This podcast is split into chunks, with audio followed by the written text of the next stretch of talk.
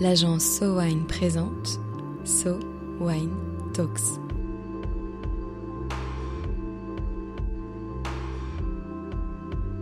La première série de podcasts analysant les tendances marketing et communication dans l'univers du vin et des spiritueux. En Champagne, il y a des sagas intimement liées à l'histoire. Sur les collines de Cray de Haï et de Mareuil-sur-Haï, la famille Philippona cultivait déjà des vignes il y a 500 ans. Comment une maison avec un héritage tel que celui de Philippona peut-elle se distinguer parmi les marques de champagne? Aujourd'hui, un entretien avec Charles Philippona et Marie Mascret. Bonjour Charles. Bonjour Marie. Charles, on va parler de la maison Philippona aujourd'hui. Pouvez-vous vous présenter et présenter la maison en quelques mots? Donc je suis Charles Philippona, je m'occupe de la maison Philippona depuis 23 ans maintenant. Et c'est une maison, ou plutôt une tradition familiale, qui a commencé bien avant moi, puisqu'on a fêté cette année nos 500 ans. Et ce à quoi moi je me suis attaché depuis 23 ans, c'est de redonner tout son lustre à cette belle maison. Alors comment on fait pour redonner tout son lustre à une belle maison comme ça? Eh bien, on s'attache à ce qu'elle a de fondamental. Et ce que notre maison a de fondamental, c'est qu'elle est très ancrée localement à Haï, à Mareuil-sur-Haï, au cœur géographique et au cœur historique euh, de la Champagne, dans un endroit où on cultive surtout du pinot noir, sur des coteaux bien exposés, ce qui nous donne des raisins bien mûrs, et sur des coteaux qui sont assis sur la craie, la craie des premiers crus et grands crus de Champagne, qui leur apporte aussi une grande fraîcheur, une belle minéralité. Donc on s'est attaché à exprimer le mieux possible et le mieux en mieux euh, ce caractère euh, typique de notre terroir. La, qualité des vins, c'est la source de tout. C'est de là que tout découle. Et ensuite, évidemment, il y a d'autres éléments de distribution, de gestion, de communication, mais qui tous s'appuient sur la qualité. Mais la qualité, est-ce que c'est pas finalement un argument qui est mis en avant par toutes les maisons? Je ne crois pas justement que traditionnellement les maisons euh, parlaient essentiellement de qualité. Elles parlaient plutôt de leur prestige. Elles parlaient surtout de leur association à des personnalités prestigieuses, à des événements prestigieux, à des victoires ou euh, à des personnes célèbres. Quand on parlait de qualité, moi je me souviens il y a 30 ans, quand je travaillais dans une autre maison, euh, on parlait plutôt de secret, on parlait euh, de, la recette euh, jalousement protégée du chef de cave. En revanche, le discours vraiment qualitatif qui explicite quels sont les éléments de la qualité, qui explicite comment on travaille pour obtenir la qualité, ça c'est quelque chose d'assez nouveau et je pense encore d'assez original.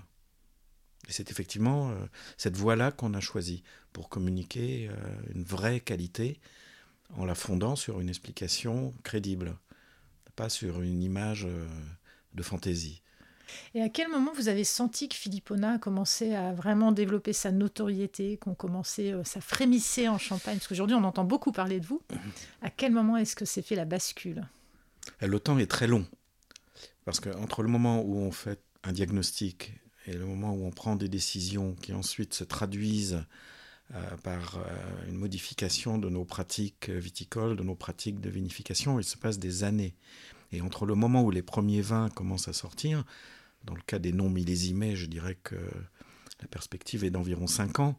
Dans le cas des vins millésimés, ça peut être 7, 8, 10 ans. Entre ce moment-là et le moment où les clients ou les consommateurs reconnaissent cette qualité, il se passe encore des années. Donc je dirais que le délai entre euh, le diagnostic et le début de l'amélioration de l'image, c'est 15 ans. comme on dit souvent, c'est une question de savoir-faire, ça c'est la partie euh, du message de qualité réelle euh, du produit, et puis le faire savoir. Faire de la qualité, c'est très bien, mais si personne n'en a entendu parler, ça ne sert à rien. Ou plutôt, ça ne débouchera pas sur, sur des succès. Et on s'est donc attaché aussi à dire ce qu'on faisait, à être transparent et à le communiquer de manière de plus en plus active, parce qu'au fur et à mesure de notre développement, on a acquis des moyens euh, de plus en plus confortables pour en parler de plus en plus, pour toucher de plus en plus euh, de prescripteurs, de clients et de consommateurs. Il y a un élément qui me semble assez visible, en tout cas que vous mettez beaucoup en avant chez Philippona, c'est la dimension humaine. On sait que vous avez euh, une, base d'amis, ou en tout cas d'ambassadeurs de la maison qui sont extrêmement fidèles à Philippona, et puis bah, vous-même, évidemment, vous incarnez la maison. Cette dimension humaine, quelle place elle prend aujourd'hui? On est une maison à structure familiale, euh, assez euh, petite hein, en taille, en tout cas en termes d'effectifs, puisqu'on est environ 26 personnes aujourd'hui. On s'est développé un peu quand même, on était 14 euh, quand je suis arrivé il y a 23 ans, mais cet esprit familial est toujours euh, très présent. Et vis-à-vis de l'extérieur, vis-à-vis de nos clients, euh, c'est notre manière d'être avec eux. On essaye de développer des relations amicales. Et notre premier mode de communication, puisqu'on parle de communication, c'est d'abord une communication directe, personnelle, avec nos clients, avec nos prescripteurs, qui sont eux-mêmes nos relais vers le consommateur, vers leurs propres clients.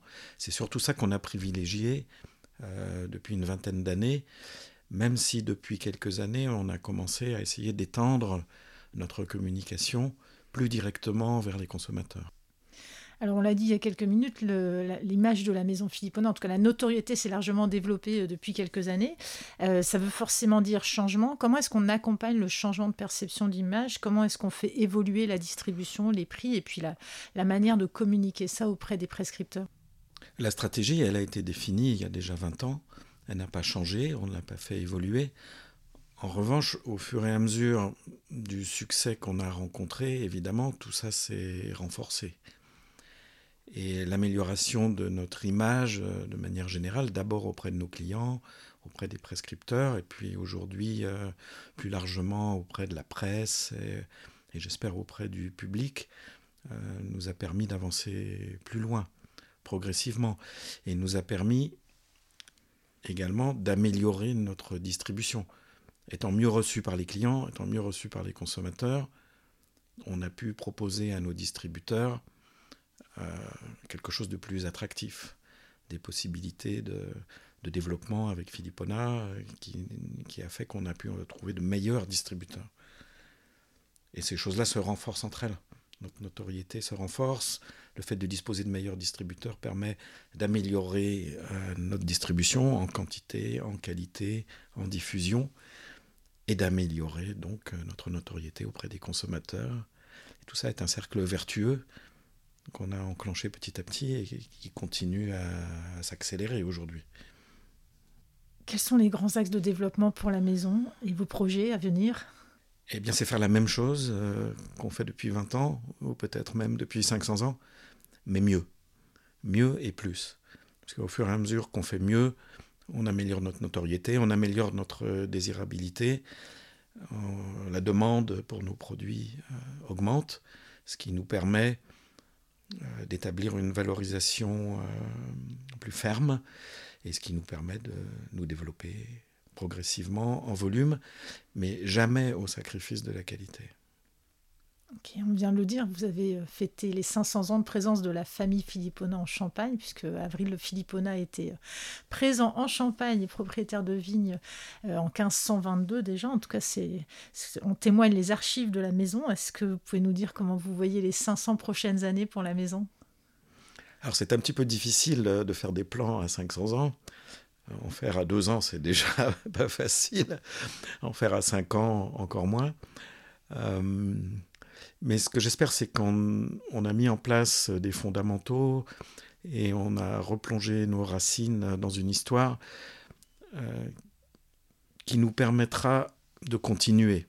Et donc j'espère que sur cette base, j'imagine que sur cette base, la maison peut exister encore dans 500 ans. Elle se sera sans doute transformée, mais euh, les, qualités fondamentales de, notre stratégie euh, étant là, je ne vois pas pourquoi on ne pourrait pas continuer.